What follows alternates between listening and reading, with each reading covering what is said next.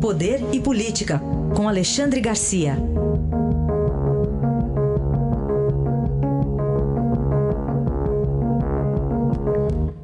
Alexandre, bom dia. Bom dia, Raíssa. Bom dia, Carolina.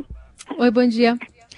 Bom, começamos falando sobre o, os votos divergentes do ministro Marco Aurélio Mello lá no Supremo. Toda vez que tem uma votação de um placar, sei lá, 10, 9, 8, sempre o 1 é o dele, né?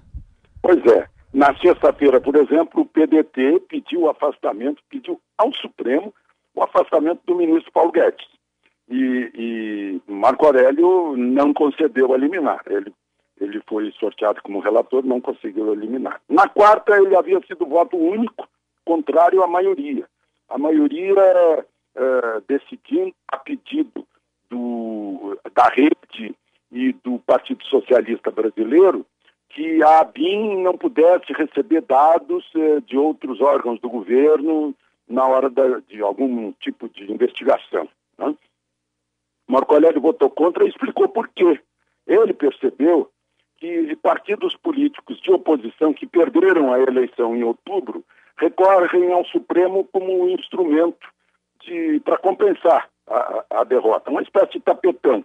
Então ele, ele diz que uh, vota contra chegou a, a dizer que os colegas dele estão votando com base em preconceito contra o presidente da República. Né? Então, uma, uma atitude bem rebelde do ministro Marco Aurélio, que se recusa. Eu acho que, no fundo, no fundo, é essa questão. Né? O Supremo estar sendo usado politicamente para paralisar o governo em nome de partidos que perderam a eleição. Você faz essa mesma análise sobre a decisão, ou pela fala, na verdade, do ministro Alexandre de Moraes da semana passada? Pois é, essa história de tirania da maioria, né? Ele cita o presidente Madison falando isso lá dos Estados Unidos, mas é, eu acho que ainda com base nessa história aí dos partidos políticos, é, eu entendi o raciocínio dele. Ele disse que é, a maioria, o Supremo pode agir como, é, digamos, atenuador da imposição da vontade da maioria. Só que o que a gente já está acostumado a chamar de vontade da maioria é a democracia.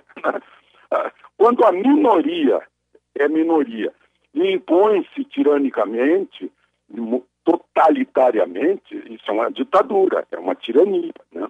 É, é, é a aplicação da vontade da minoria, em geral, se dá assim.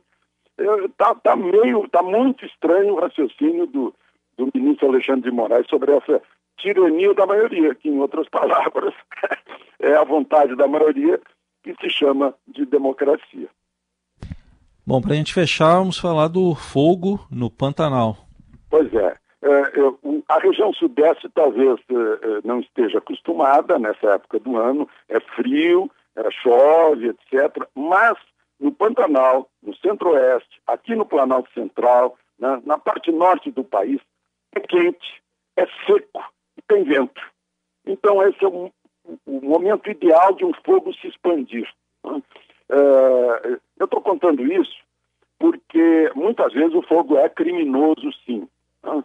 ou é ateado por algum irresponsável que quer fazer limpeza. Mas, em geral, é fogo acidental.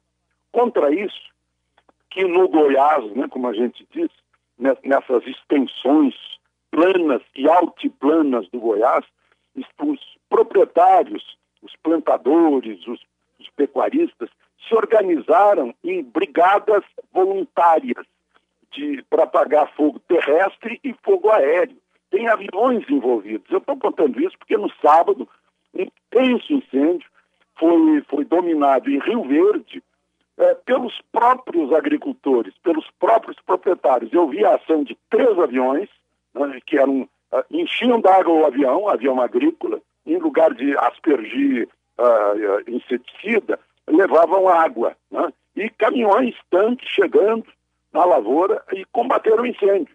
E eles me disseram que incêndio provavelmente foi um toco de cigarro que alguém jogou passando pela estrada e pegou a palha seca. Não houve prejuízo na lavoura, porque ainda estava com a palha seca esperando a, a próxima semeadura. Mas, enfim, é um belo exemplo que os produtores rurais estão dando, né, de se organizarem como bombeiros.